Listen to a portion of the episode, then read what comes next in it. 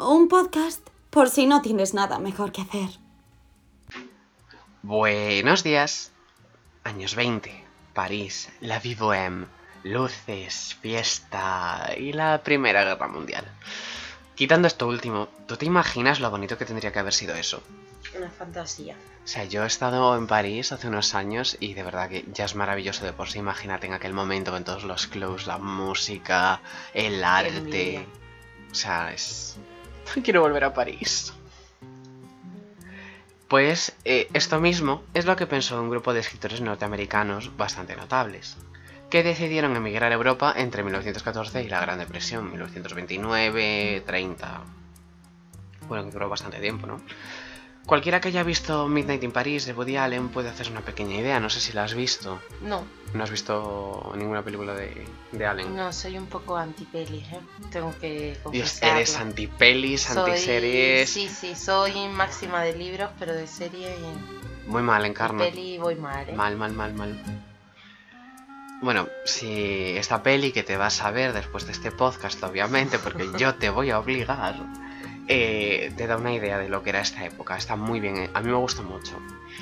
Bueno, este nombrecito, La generación perdida, que se ve en el título del podcast, fue idea de la escritora y mecenas Gertrude Stein, y se refería a todos los escritores norteamericanos que lucharon y sobrevivieron o fueron testigo y fueron marcados para siempre por la Primera Guerra Mundial y después decidieron quedarse en Europa, aunque bueno, sabiendo la que se venía en los años 40, no sé yo si fue muy buena idea. O que también decidieron volver a su país e intentar achacar con las consecuencias, ¿no? Bueno, esta señora, Gertrude Stein, le dijo a Hemingway, que por cierto me encantan sus obras, no sé si has leído algo. Sí, ¿no? Me o sea, de la carrera también hemos visto. Sí, alguna creo. Es que como tú y yo no hemos tenido las mismas clases, pues no sabría decirte. Bueno, que le dijo a este hombre que todo ese grupo de exiliados, de apátridas, eran parte de una generación perdida. Le dijo, You're all lost, you're all a lost generation. Y como no tenía nada mejor que hacer el Hemingway, pues entre novela que escribía y reportaje que hacía, pues se dedicó a popularizar este nombre, ¿no? Y es que de Hemingway va la cosa porque en su novela París era una fiesta, o Movable Feast en, París, en, en París, sí, en inglés, publicada de manera póstuma, se dedica a dar cuenta de esta vida bohemia. Como bien escribió, éramos muy pobres, pero muy felices. Toda esta generación de escritores decidió marcharse de los Estados Unidos, dada esa rigidez moral de la que presume hasta el día de hoy, ¿no? En el país. Claro, en este momento te cuenta la ley seca, los gángsters, contrabando en cada esquina, nacen un montón de sectas bastante peligrosas. Eh, bueno, Al Capone es de esta época, ¿no? Bueno, y dice que aquí había encontrado un paraíso y el amparo de una cultura mucho más liberal y abierta. Pero obviamente, todo lo que sube tiene que bajar. Ay, y en 1929, con la caída de la bolsa en Nueva York, toda esta gente encontró un final amargo para todos estos años de placer y alegría. De los autores que decidieron volver a Estados Unidos y enfrentar la cruda realidad de la Gran Depresión, Steinbach es quizás el más prominente, dando gran testimonio de la situación del país en su novela Las uvas de la ira. A mí me gusta mucho. Todos estos autores son muy innovadores a nivel técnico, van en contra de la sociedad y son rebeldes, pero a la vez muestran cierto pesimismo con respecto al futuro y al desconcierto que tienen, ¿no? Y también mucha tristeza sobre esta guerra que se abate sobre ellos. Eh, bueno, como puedes ver, la mayor parte de movimientos así importantes de la literatura surge de gente rebelde, la verdad está bastante guay. Bueno, y también como puedes ver, esta fue una época bastante truculenta, ¿no? Porque, coño, guerras, mucho desasosiego tanto en Europa como en Estados Unidos, no fue una época buena. Fue una época que yo creo que sí fue bonita por algunas cosas, pero por otras, hostia, no. Y también, eh, claro, nos dejó unas novelas maravillosas. Yo ya te digo, yo mm, me quiero especializar en novela de, siglo XX, siglo XXI, porque me encanta lo que, lo que haya escrito, ¿no? Me parecen maravillosas las novelas. Y vamos a hablar ahora, ¿no? Te voy a dar una masterclass, que si no has tenido suficientes en la carrera, te voy a dar ahora una masterclass de algunos autores y algunas obras pues, de esta generación, ¿no? Que ahora que ubicas en el tiempo, esta época. Y bueno, pregunta de examen, Encarna. Dime la que es quizá la obra más famosa de los años 20 en literatura americana. Pista. DiCaprio sale en la adaptación cinematográfica.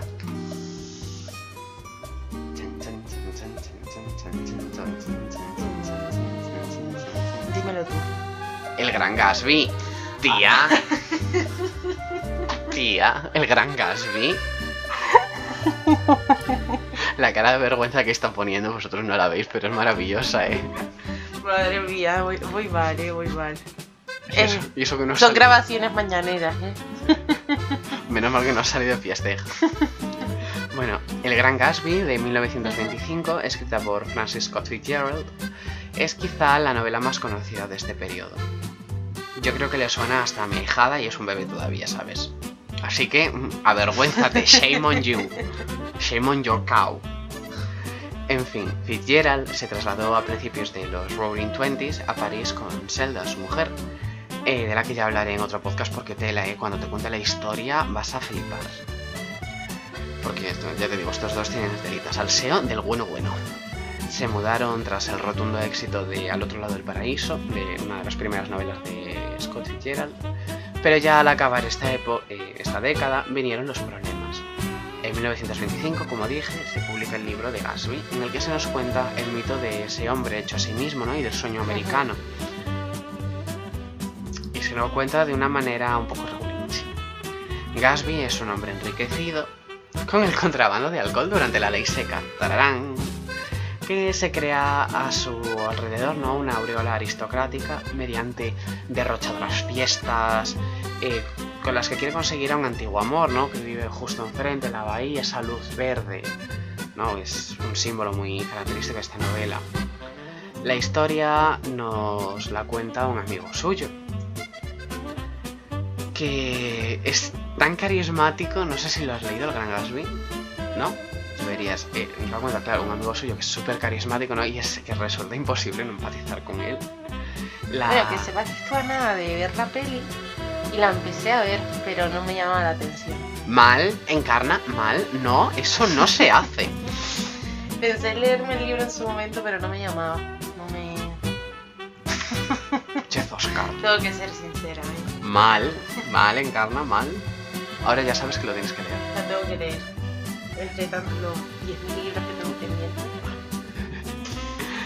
Y bueno, eso, todo aparece un montón de símbolos, ¿no? Esta luz verde, la esperanza que ve al otro lado del muelle. Pero bueno, hay años más tarde publica mi personal favorita, ¿no? Mi obra personal favorita de este hombre, que es Suaves la noche, the Night, en 1940. Y bueno, como buena persona de esta época, muere en Hollywood con problemas de alcohol. Vaya, vaya. En fin, el Fitzgerald. Verá como el Fitzgerald. Eh, nacido en Oak, Pa- en Oak Park, Illinois, nuestra siguiente joya es Ernest Hemingway, que fue un poco como la Barbie, hizo muchas cosas. En esta época era reportero del Kansas City Star, pero se alistó en el ejército tras presentarse como voluntario para conducir ambulancias durante la Primera Guerra Mundial. Posteriormente fue enviado al ejército italiano, italiano durante su... eh, eh, sufrió grandes heridas, ¿no? Que se me ha trabado ahí la lengua. Que relata en una novela autobiográfica que a lo mejor te suena, que es antibélica, de hecho, es una de las más importantes, que llama Adiós a las armas, a. Farewell to Arms, de 1929. Antes de trasladarse a París, donde los autores Ezra Pound y la mencionada ya Gertrude Stein le animaron a producir literatura, trabajó también como corresponsal para otro periódico después de la guerra. Allí conoció a pintores como Pablo Picasso y se puso como una cuba con James Joyce, que me parece fantástico, en plan de anécdotas de escritores. Aquí lo prometido es deuda, ¿no? Dijimos que íbamos a hablar de anécdotas de escritores y estamos hablando. bueno, a partir de 1927 pasó largas temporada- temporadas en Florida, en España y en África. Tiene novelas africanas de corte africano y artículos que a lo mejor le gustaba leer. Volvió a España durante la Guerra Civil como corresponsal de guerra y en este conflicto ambientó una de sus novelas más famosas, Por quien doblan las campanas, de 1940, To Whom the Bells eh, Travel o algo así no me acuerdo ahora, en inglés, eh, puesto que también ocupó en la Segunda Guerra Mundial. Más tarde fue reportero del primer ejército de Estados Unidos, aunque no fue soldado. Participó en varias batallas, o sea, la Barbie, hizo todo este hombre. Tras la guerra, Hemingway se instaló en Cuba, cerca de La Habana. Y en 1958 se fue a Ketchum, Idaho, donde se suicidó en 1961 pegándose un tiro con una escopeta. Y mi pregunta es cómo cojones le dio el brazo, porque, en fin. Steinbach después nació en Salinas, en California. Fue a la universidad, pero eh, al igual que nosotros, se vio obligado a desempeñar innumerables trabajos para sobrevivir. De eso, vida universitaria de pobres, sí somos. Eh, así entró en contacto también con los desfavorecidos, que protagonizarían muchas de sus obras. Eh, su primer gran éxito fue Tortilla Flat, de 1930. Tortilla Flat, el piso tortilla, o tortilla plana, depende cómo lo quieras traducir. Eh, una obra desenfadada que se centra en un grupo de pícaros vividores y libertarios, un poco como la picaresca española, ¿no? El Lazarillo de Tormes. Otra novela importante es de Ratones y Hombres de 1937, una concisa y brutal historia de miseria y amistad con la que lloré leyendo, mucho además. Pero sin duda la obra maestra de Steinbach es Las uvas de la ira de 1939.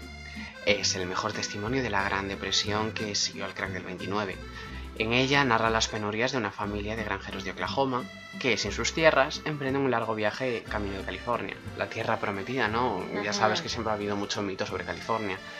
En el que se ven obligados a malvivir en campamentos y trabajar en condiciones penosas por salarios absolutamente miserables.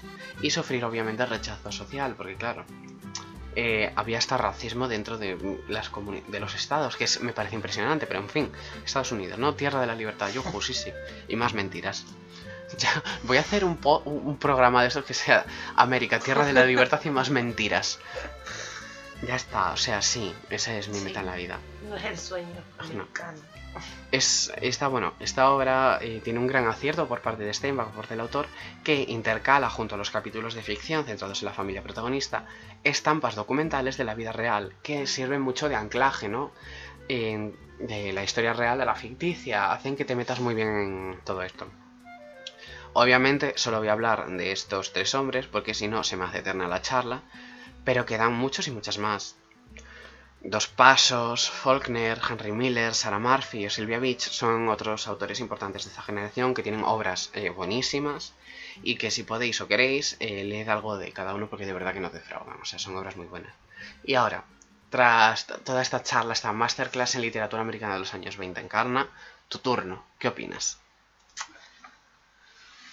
Mm, a ver, eh, la verdad que a pesar de lo que comentabas, ¿no? Es una época súper bohemia, preciosa, demás, pero eh, existen esos sueños, ¿no? Esos sueños, el sueño muy asociado también con el American Dream, todo eh, precioso, todo deseado, y luego las realidades a las que te enfrentas son otras.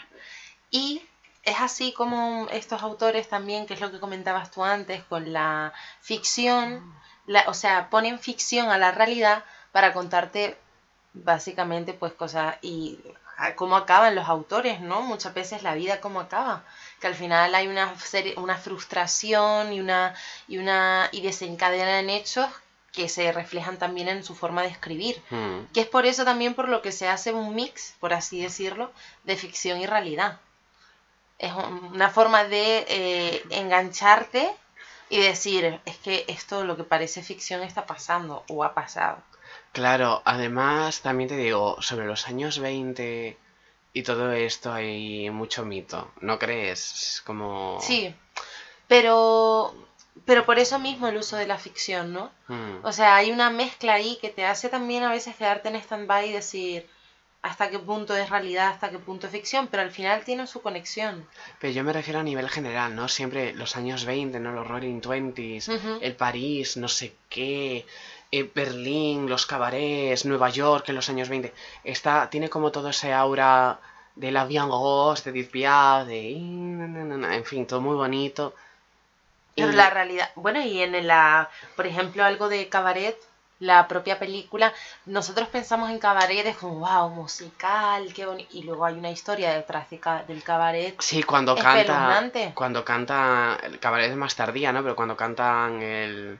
Tomorrow Belongs to Me, Ujú. los nazis, y dices, "Mm, vale, espera, Pues es espera un- que, que aquí estaba yo mm, viendo demasiado, to- todo demasiado bonito. Claro, es que desde ahí parte la ficción. Es Lisa decir, Minnelli, maravillosa, por cierto, eh, la película recomendadísima.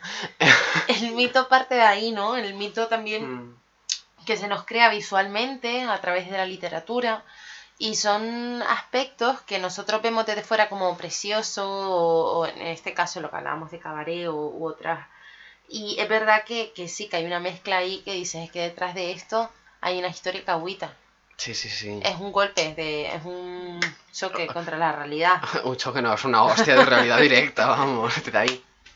Con la mano abierta. pues sí. Eh, pero sí, claro, y toda esta gente que se viene a Europa pensando que van a estar mucho mejor que, que aquí en Estados Unidos, que obviamente sí que es así, eh, luego, claro, llega el crack del 29 y no afecta solo a Estados Unidos, claro afecta a nivel global prácticamente. Ah, Por lo menos a esta zona, ¿no? Sí que afectó. En Asia no sé mucho cómo afectó, pero bueno. Que te quiero decir, fue todo complicado. También hay que tener en cuenta, años 20, la revolución rusa había sido hace dos días. La masacre de los zares fue en el 18, 1918.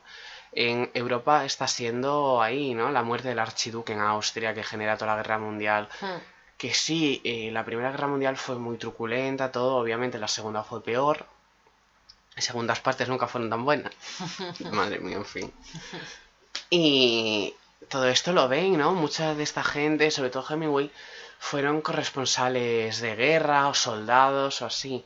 Los que tenían más dinero, pues pudieron darse la vida más bohemia y todo, pero tuvieron que trabajar. Steinbach ya ves que estuvo ahí haciendo todos los curros que nadie quería hacer para poder ir a la universidad, para poder venirse aquí y todo. Es una época muy compleja, muy compleja, sin embargo, las obras que tienen a mí me parecen muy bonitas. Eh, ya sean tardías, ¿no? Obras más tardías como El viejo y el mar de Hemingway, que a mí me gustó mucho porque te hace reflexionar mucho. O obras más tempranas como eh, Tenders the Night, The Other Side of Paradise, todas eh, de, de Last Raccoon, no, de, la- de perdón. Perdón, me he confundido con el nombre. De Last Raccoon, el último mapache, ¿te imaginas? ¡Qué fantasía de obra! En fin, te- te- tenemos muchas en la cabeza, no nos juzguéis si nos confundimos. Pero todo esto es una época compleja realmente. Y las obras yo creo que lo demuestran, ¿no? Claro, París en este caso tiene mucho, siempre tiene mucho mito alrededor. Ya desde la época prerevolucionaria en Francia siempre ha tenido, ¿no? Una ciudad de esplendor, la corte, uff, Versailles, Marie Antoinette. Ya los, el siglo XIX, la exposición universal. Es Sí. una ciudad que se ha embellecido a través de, de, bueno, me refiero a la época, pues esto mismo, ¿no? En La, una ciudad bohemia, París, una emblemática, eh, siempre hemos, incluso la ciudad del amor, siempre París ha estado muy mm, artísticamente hablando en nuestra mente como, ¡fua! Luego, también gracias a óperas, La Dama de las Camelias, por ejemplo, que es en. París, siempre ha sido una ciudad muy, muy dada a esto, ¿no? Mm, Más que otras ciudades de Europa, creo yo, incluso más que Italia, que también se odia, eso está muy mitificado, ¿no? Pa- eh, Italia, país de arte, luego en España, país de flamenco y tortilla y de paella. y de paella. Y, en fin, claro, lo que pasa con París, todo el mundo se viene a París, pero París fue, estuvo muy afectada durante la Primera Guerra Mundial y durante la Segunda. Es eso, que al final, detrás de un París eh, emblemático, bohemio y demás, se esconde una historia también que, bueno, que se refleja también a través de la literatura. De ahí la importancia de la literatura. Pero eh, sí que es verdad que, que, que se ha mitificado. Sí. Se ha mitificado. He de decir que para mí París cumplió todas las expectativas que yo tenía. ¿Cuándo fuiste? Yo fui cuando fuiste a Senegal, más o menos, con 17 Ajá, años. vale. Y yo tenía muchas ganas de ir porque mi abuela había estado y yo siempre tengo el recuerdo de mi abuela contándome de cuando fue allí a un bautizo, de yo tuve familia viviendo en París. Y contábame de Notre Dame, de Montmartre, la Torre Eiffel, el Moulin Rouge. De hecho, yo me puse a full en el instituto a aprender francés. Yo fui a París hablando francés, obviamente. Lo cual tuve suerte porque yo creo que la gente ve con mejores ojos que si ya vas directamente en plan, hey, hello, my friend. Eh, pero ya te digo, vimos un montón de cosas. La verdad, mi instituto organizó súper barata la excursión. No sé si llegaba a los 300 euros, 8 días. Ah. Fuimos también a Disneyland, vimos Versalles. Y vimos un montón de museos, un montón de la ciudad, recorrimos la ciudad andando, tuvimos tiempo libre y todo. Y la verdad es que yo entiendo tanto el mito de París, porque es una ciudad, por lo menos el centro, ¿no? Lo que es el centro de París, obviamente te sales más a las afueras, como teníamos nosotros el hotel, y ves que ya es más suburbano, que hay más, delis- más delincuencia, y coño, es una gran ciudad, no está limpia. Eso Ajá, me parece que cae de cajón. Pero es una ciudad que tiene encanto. Que tú la ves y tiene encanto, y cualquier sitio valdría para hacerte una foto bonita, grabar una película, ambientar un poema, hacer un dibujo. Es una ciudad muy... no sé, a mí por lo menos la Un sensación que me dio. al aire libre. Literalmente. Tú vas por París y mira que la gente no es súper agradable, como dices tú. O sea, yo tuve suerte y encontré gente muy agradable. De hecho, yo me acuerdo para ir a la Shakespeare and Company que le tuve que pedir ayuda a un cura. y yo, "Ma- pardonnez-moi, mais savez-vous comment aller dans cette, euh, cette librairie, eh, la Shakespeare and Company? Ah, oui, oui, súper bien. O sea, dije yo, joder. Eh, yo tuve suerte, encontré gente bastante agradable, pero sí que hay gente bastante desagradable también, ¿no? Siempre hay encontronazos, sobre todo en sectores... Me sorprendió, ¿no? En camareros y todo, que eran bastante desagradables. Pero me imagino que estaban quemados de turistas, o sea que... Se adaptan rápido ya. Y fue una experiencia maravillosa que tenemos que irnos un día a París. Un fin de, por favor. A Sí, París. Que da igual, aunque no entremos a ningún puto museo. En plan, a pasar por las... a tomarnos una crepe. Y es una ciudad que tiene muchísimo encanto. Sí, sí, no, desde luego que al final París también es inspiración para el arte, para cualquier destreza artística, ¿no? Y siempre ha sido, pues eso, un, un mito artístico, pero en el buen sentido de la palabra. Sí. Pero nunca hay que olvidar también la historia y detrás de lo bonito siempre hay... Claro, hay que recordar que París fue invadida por los alemanes en la Segunda Guerra Mundial, que París fue escenario de una de las revoluciones más sangrientas de la historia. Bueno, a ver, aquí me estoy colando, ¿no? Porque las hay peores. Véanse todas las que tienen lugar en Asia y el Vietcong y todo esto, las que hubo en Corea, eh, en Filipinas incluso. En Rusia, la revolución rusa fue muy sangrienta. Todas estas cosas hay que tenerlas en cuenta, ¿no? ¿Qué pasa? Son americanos, ¿no? Yo creo que historia da poca. Ah, Yo creo que no sabía ni dónde estaba París, fíjate. A ver, que es un. es. Obviamente es un tópico, no. Me imagino que habrá gente que sí sabe algo de geografía, pero lo que más ves no son de España, así cerca de Cancún, ¿no? Es tu madre mía, amiga. Bueno, es que cuando preguntas... Bueno, no, no sé si me atrevo, es que no quiero ofender a- al público de Estados Unidos. Si no, la mayoría no van a saber hablar español. Pero sí que es verdad que hay un que el American Dream ha hecho que Estados Unidos sea un- euro, vamos, me refiero súper em, Self-absorbed. sí, egoísta con consigo mismo, mm, perdón, no egoísta consigo mismo, no sé ni lo que estoy diciendo. Me refiero que tiene una idea muy individualista y mucha gente eh, Sudamérica no sabe ni que pertenece a América, me refiero. Eh, Sí, que no pensamos que toma- Estados Unidos es la Que- es América en sí, ¿no? Canadá incluso, triste. y luego ya a partir de México ya es otro sitio Sí, distinto. o dónde está Argentina. Bueno, esto lo digo porque vi una, eh, por internet salió, eh, nada, donde le preguntaba, ¿sabes dónde está Argentina? ¿Sabes? Y no, no tenía ni idea. No, Era como- era bastante gente, claro. Nosotros eso lo vemos, que nosotros tenemos unas clases de geografía de agárrate y no te menes. Que yo me acuerdo de tener que ir poniendo las capitales de Asia y yo diciendo, madre mía, ¿cómo cojones escribía esto?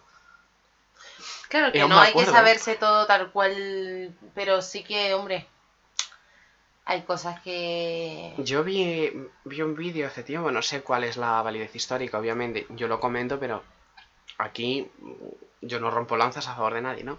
Que decía que, claro, todo esto se debía a que Washington en su momento había dicho, antes de morir, ¿no? Que Estados Unidos eh, no debería depender de nadie. Lo que hizo que obviamente se cerrase más eh, y tuviese un sistema como el mercantilismo francés del siglo Ajá. XIX. Bueno, siglo XIX, no, anterior, perdón. Em, y claro, entonces no Estados Unidos, como no quiere depender de nadie, quiere ser una potencia única, no se relaciona con sus vecinos, porque España se relaciona con Canadá ni con México, ya no hablemos de Europa. Las relaciones internacionales son muy escasas realmente. Entonces, claro, por eso se creen que Estados Unidos es el ombligo del mundo, ¿no?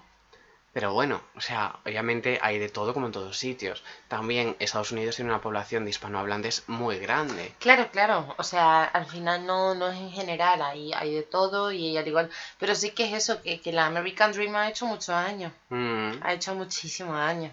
Más que daño ha creado unas expectativas eh, que a día de hoy no son reales. A lo mejor en su momento podían ser, porque sí que hay muchas historias de superación, ¿no? Los grandes magnates del ferrocarril, o gente que de la nada ha construido imperios, pero aún así... Claro, bueno, nos hemos puesto aquí a debatir de historia de Estados Unidos cuando el tema principal era la generación perdida. Bueno, pero... Que, a ver, todo tiene que ver, ¿no? Porque... No, y que en- son cosas que aunque sean más recientes tienen mucha relación con lo que pasa ahí. Y lo que acabo de decir, mira a a Gatsby, del gran Gatsby, que se hizo rico de la nada, por decirlo de alguna manera. No se hizo rico de una manera que digas tú, oh, era un filántropo, ayudaba a la sociedad, hizo un ferrocarril, abrió un museo. No, no, era vendido tal cual en un momento en el que no. Pero bueno, te quiero decir que de todo pasa. Bueno, no sé si tú quieres añadir algo más.